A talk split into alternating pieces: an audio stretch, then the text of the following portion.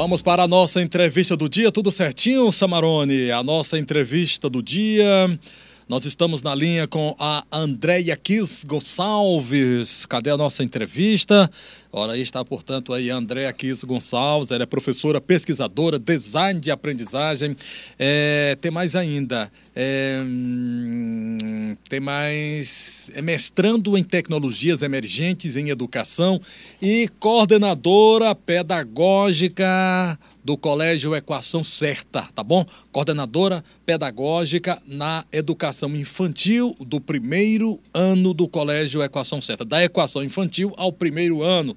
Nós vamos falar então sobre, exatamente então, professora, sobre educação infantil, novas habilidades e mudanças para 2022 lá no Colégio Equação Certa. Muito boa tarde, professora Andréia Kiss Gonçalves. Seja bem-vinda ao Jornal da Teresina, segunda edição.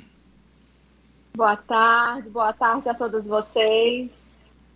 É, primeiramente, agradecer pelo convite, pois né? Não. É sempre muito bom e importante, né? Falarmos e refletirmos a educação. Maravilha, então. Muito obrigado, então, professora Andréia Kiss Gonçalves, coordenadora pedagógica na educação infantil e do primeiro ano do Colégio Equação Certa. É, coordenadora, nós já estamos no mês de novembro, claro, já estamos partindo, então, para o final deste ano e o Colégio Equação Certa e a coordenação, a direção, os professores, enfim, pedagogos já estão trabalhando, já visando 2022. A senhora poderia já antecipar para a gente quais são as novidades, as novidades aí na equação, especialmente aí é, na educação infantil e também no primeiro ano do Colégio Equação Certa, por favor. É, assim, no último, no último trimestre, né, de todo ano, a escola, ela já trabalha no ano seguinte, né, então nós já estamos aí desde de setembro, né, pensando nas propostas, projetos, né, a flexibilização também de conteúdos relacionados ao ano de 2022, pois, enquanto escola, nós teremos aí um, um, um pequeno grande desafio, né, nós tivemos aí a pandemia, iniciada em 2020, né, exatamente no ano é, é, X da educação infantil, que é a implementação né, da base. E aí também o número de matrículas também em 2020 foi, foi absurdamente maior em relação aos anos anteriores nesse segmento da educação infantil, né? É, ou seja, todo mundo com boas perspectivas, né? E aí veio a pandemia e ficamos totalmente remotos. Isso fez com que né, as escolas fechassem, sobretudo né, a educação infantil, porque requer interação, vivências, né? A criança ela aprende com contato, com o meio, né? E foi preciso das escolas o processo de reinvenção, né? O Colégio Equação Certa, na realidade, nesse processo de reinvenção, veio com a inovação, trouxe aí a educação infantil e o ensino fundamental anos iniciais, né? A gente sabe que todo período de crise é também um período de muitas oportunidades, né? E surgiu aí o projeto né, do Colégio Equação Certa para o segmento da educação infantil. Então, assim, esse ano de 2021, um ano cheio de desafios com plataformas, ensino híbrido, né, que pediu né, das famílias parceria, uma retomada também presencial nesse segundo semestre. E o próximo ano não vai ser diferente. Teremos também grandes desafios, uma vez que nós temos aí dois anos né, de déficit relacionado aos conteúdos, relacionado à aprendizagem. Porque por mais que nós tenhamos tido o ensino remoto, por mais que tenhamos traçado as melhores estratégias, né, a gente, enquanto escola, principalmente no segmento da educação infantil, percebeu os reflexos dessa pandemia. E, e esses reflexos, eles ficarão, digamos, mais escancarados no próximo ano, que é quando nós esperamos mesmo todas as crianças de forma presencial, pois em algumas turmas nós temos sim algumas crianças remotas, e é quando a escola vai de fato conseguir fazer uma avaliação dessa aprendizagem como um todo e de forma perene mesmo, de forma constante, né? Durante esse ano, Aqui no Colégio Equação Certa, nós fizemos avaliações diagnósticas é, no final né, do primeiro semestre, vamos fazer também agora no final do segundo semestre, não com o crivo de avaliar o aluno, mas avaliar o processo e também entender como esse alunado compreendeu de fato todo o, o conteúdo problemático da grade curricular do ano vigente. Porque o que, que acontece? Todas as escolas, todos os professores, todos nós teremos um desafio muito grande relacionado à, à, à avaliação da aprendizagem. Que assim, correr com o conteúdo não significa avaliar a aprendizagem.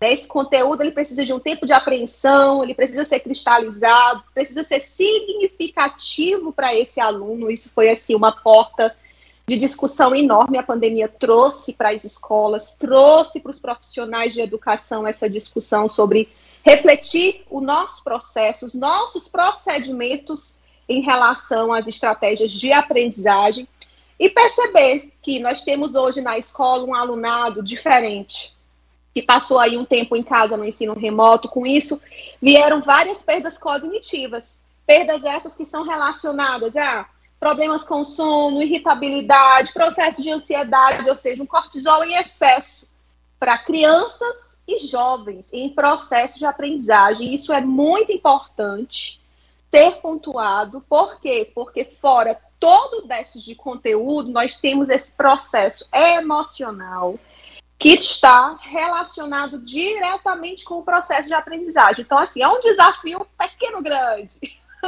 Okay. Mas nós estamos aí. Agora em Teresina são 13 horas e 44 minutos, 1 e 44.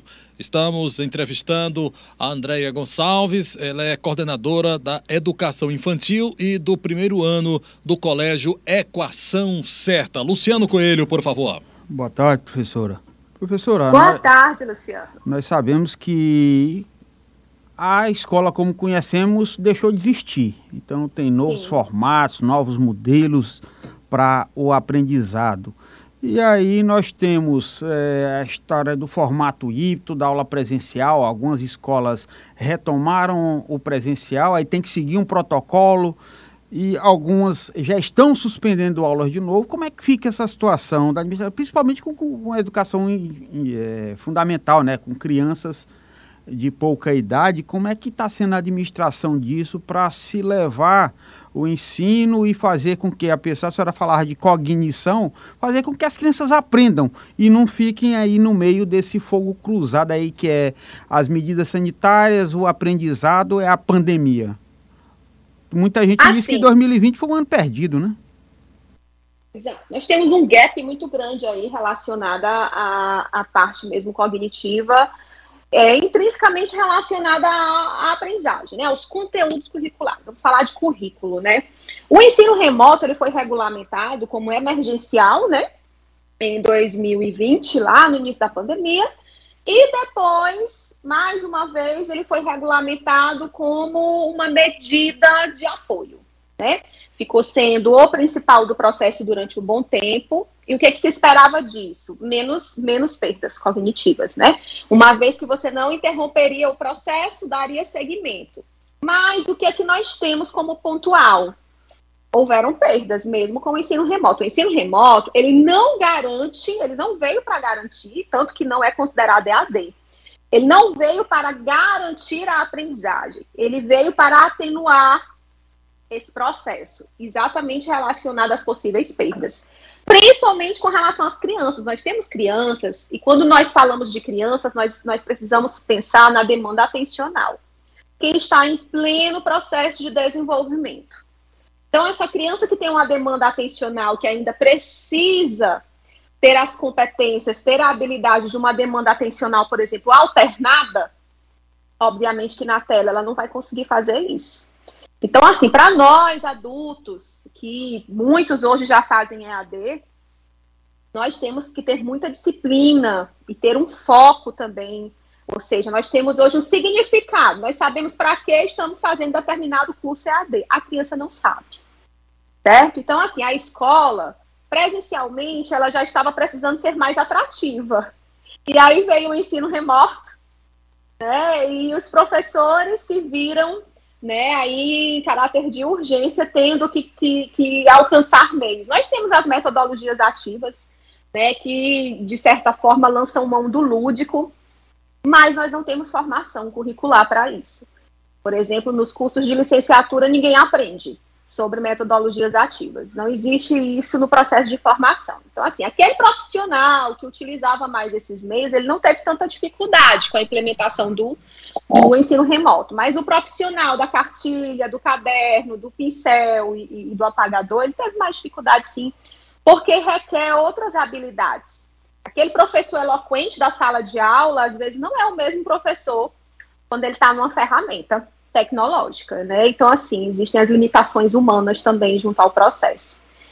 Então, assim, uma vez que nós tivemos todo esse contexto relacionado ao ensino remoto, nós não temos como garantir que a criança que passou o ano inteiro no ensino remoto tenha uma aprendizagem plena, já é esperado, de fato, que nós tenhamos brecha nesse percurso, né? E enquanto escola, nós temos que flexibilizar os conteúdos relacionados a essas dificuldades. Ou seja, uma vez que o Brasil não flexibilizou o conteúdo corre, nós, enquanto escola, vamos fazer o quê?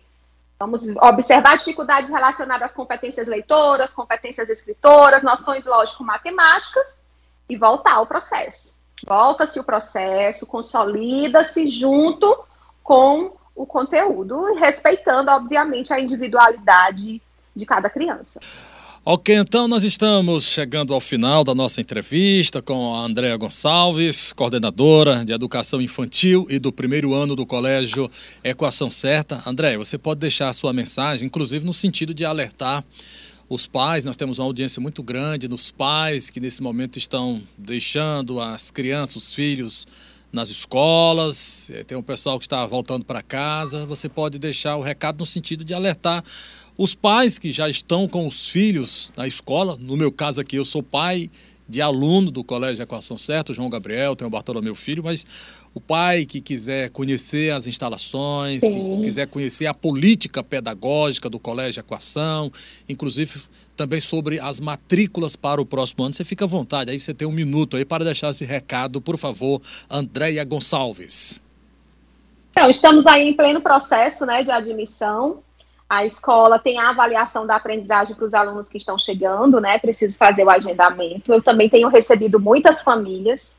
É preciso focar na avaliação da aprendizagem, né? É preciso realmente nós termos uma consciência do que de fato a nossa criança perdeu nesse processo e do que ela pode adquirir.